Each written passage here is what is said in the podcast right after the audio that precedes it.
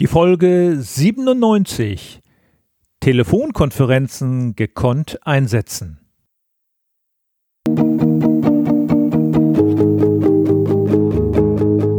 Gute Führung braucht Gespür. Der wöchentliche Podcast für Führungskräfte und Unternehmer. In dieser Sendung geht es um Anregungen, Gedanken und Impulse, mit denen Sie Ihre Führungsaufgaben leicht, schnell, effizient und harmonisch erledigen. Ihr Gastgeber ist wie immer Thomas Reining.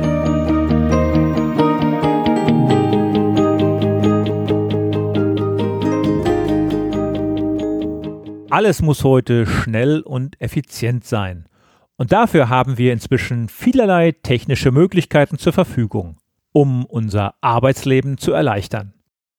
Ein wichtiger Faktor spielt dabei die Zeit, besser gesagt die Art und Weise, wie wir mit unserer Zeit umgehen. Zu dieser schnelllebigen Zeit mit ihren permanenten Veränderungen gehört es selbstverständlich auch, sich ganz schnell mit anderen auszutauschen und abzustimmen.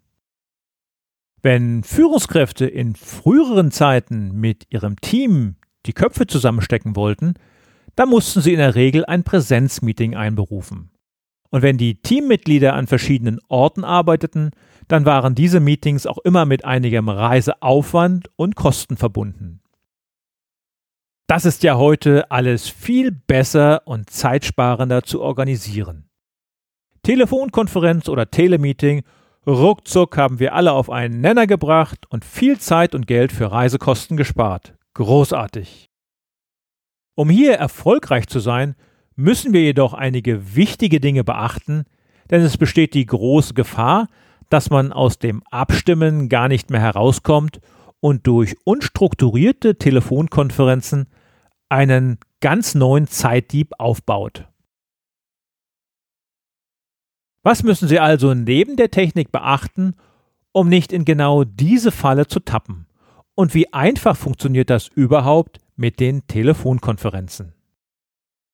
Mittlerweile gibt es ja sogar Software, mit der Sie Ihren Bildschirm teilen können, um so während der Telefonkonferenz auch gemeinsam mit den anderen Teilnehmern auf ein Dokument schauen zu können. Es bedarf jedoch einer gewissen Struktur und Disziplin, sonst ist solch ein Telemeeting völlig uneffektiv. Die wichtigsten Punkte habe ich heute zusammengefasst. Es geht um Technik, Vorbereitung, den richtigen Ort und auch einige No-Gos. Fangen wir also an. Kommen wir zum ersten Punkt der Technik. Es gibt verschiedene internetbasierte und kostenfreie Lösungen, wie zum Beispiel Skype oder mittlerweile auch WhatsApp. Die Frage ist, wie stabil sollte Ihre Leitung sein und wie vertraulich sind die Informationen, die Sie auf diesem Wege teilen? Oft ist es leichter und stressfreier, einen bewährten Telefonkonferenzanbieter zu wählen und einen geschützten Konferenzraum für einen entsprechenden Beitrag zu buchen. Die Kosten sind überschaubar und allemal günstiger als ein Präsenztreffen. Auf die Einzelheiten der Anmeldung und Einwahl will ich hier nicht eingehen, da gibt es selbstverständlich die entsprechenden Anleitungen der jeweiligen Anbieter. Der zweite Punkt, das sind die Vorbereitungen. Wie bei jedem Meeting sollten Sie jedem Teilnehmer rechtzeitig die Agenda zusenden und über die voraussichtliche Dauer des Treffens informieren. Machen Sie dabei bitte auch klar, welcher Teilnehmer welche Inhalte zu liefern hat denken Sie auch unbedingt an die Zugangsdaten. Ansonsten sitzen Ihre Teilnehmer auf dem Trockenen. Meine Erfahrung ist, dass nur die wenigsten im Voraus kontrollieren, ob die Zugangsdaten wirklich mitgeschickt wurden. Und um hier sicher zu gehen, dass sie nicht verloren gegangen sind, hilft es kurz vor der Konferenz, die Daten ein weiteres Mal zu versenden. Kommen wir zum dritten Punkt, und zwar dem richtigen Ort.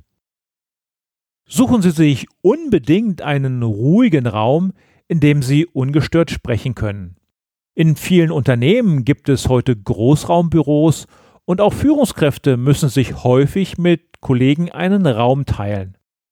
Für eine ungestörte Konferenz ist es entspannter, wenn Sie einen ruhigen Raum aufsuchen.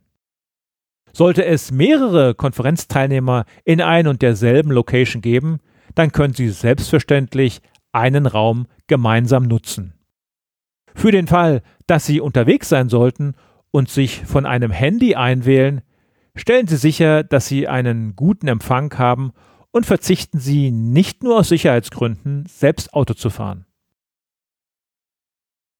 Kommen wir nun zum vierten Punkt, dem Betreten des virtuellen Konferenzraums. Wählen Sie sich rechtzeitig ein und nennen Sie dann Ihren Namen. Beachten Sie bitte, dass Sie bei einer Telefonkonferenz deutlich langsamer sprechen müssen als bei einem Präsenztreffen. Bei Überseeanrufen hat man bisweilen auch mit einer Sprachverzögerung zu kämpfen, was eine besondere Aufmerksamkeit und Konzentration erforderlich macht. Als Moderator gehört es dann zu Ihren Aufgaben festzustellen, dass alle Teilnehmer eingewählt sind, die Regeln für die Konferenz bekannt sind, einen Protokollführer zu bestimmen und wenn nötig die Vorstellung der Teilnehmer zu organisieren. Kommen wir zum fünften Punkt, dem Austausch in der Telefonkonferenz. Sollten Sie in einer Diskussion mit mehreren Wortmeldungen stecken, dann empfiehlt es sich, das Wort an die einzelnen Teilnehmer zu erteilen, da sie sich ja nicht untereinander sehen können. Auch sollte jeder Teilnehmer Bleistift und Notizzettel bereithalten oder vielleicht ein elektronisches Notizbuch dabei haben. Ich empfehle an dieser Stelle nochmal in die Folge 76 reinzuhören. Darin geht es um Besprechungsprotokolle als Führungsinstrument. Mein sechster Punkt, der betrifft die No-Gos in Telefonkonferenzen.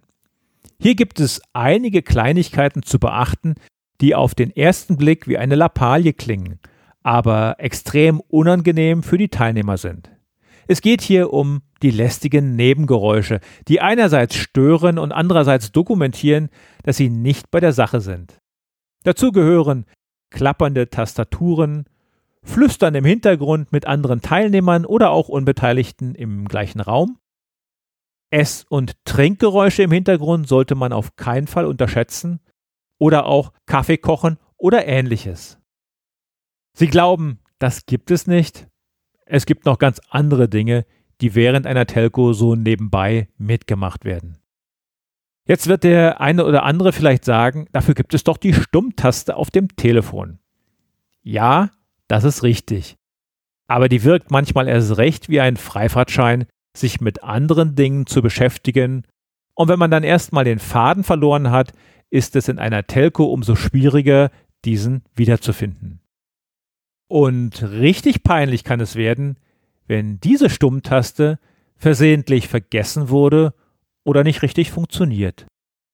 Weit mehr Disziplin ist von allen Beteiligten darüber hinaus erforderlich, wenn es sich nicht nur um eine Telefonkonferenz, sondern sogar um eine Videokonferenz handelt. Dann müssen Sie nicht nur auf das richtige Licht und den richtigen Hintergrund achten, sondern auch auf Ihre Bewegungen vor der Kamera. Als Moderator wünscht man sich natürlich immer disziplinierte Teilnehmer, egal ob Telefon oder Videokonferenz. Mit undisziplinierten Teilnehmern gestaltet sich der Umgang noch schwieriger als in einem ganz normalen Präsenzmeeting. Und damit darf ich gleich an dieser Stelle ein großes Kompliment an die Teilnehmer meiner aktuellen Führungskräfte-Challenge weitergeben. Falls ihr mich da draußen hört, ihr seid in den Webinaren wirklich vorbildlich. Und für diejenigen, die noch nicht in der Führungskräfte-Challenge mitmachen, aber noch kurzfristig einsteigen wollen, besuchen Sie am besten die Shownotes zu dieser 97. Episode und melden Sie sich nachträglich gerne an. Die Challenge-Webinare laufen noch bis zum 26. Oktober. Damit komme ich zum Ende. Viel Erfolg bei zukünftigen Telefon- oder Videokonferenzen. Ich bedanke mich fürs Zuhören und wünsche Ihnen eine gute und erfolgreiche Woche. Machen Sie es gut, Ihr Thomas Reining. Und zum Abschluss selbstverständlich auch noch das Zitat der Woche.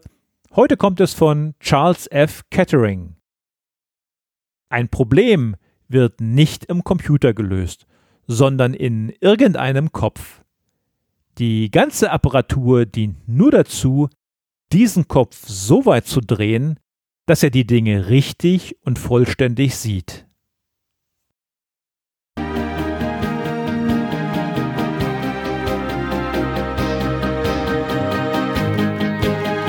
Ihnen gefällt dieser Podcast?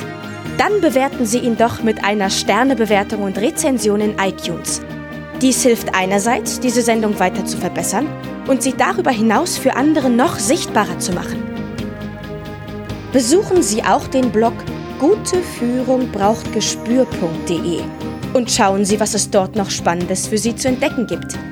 Denken Sie immer daran, Sharing ist Caring und teilen Sie den Link zu dieser Sendung mit anderen Interessierten. Das war die heutige Ausgabe von Gute Führung braucht Gespür. Vielen Dank fürs Zuhören und eine schöne Zeit für Sie.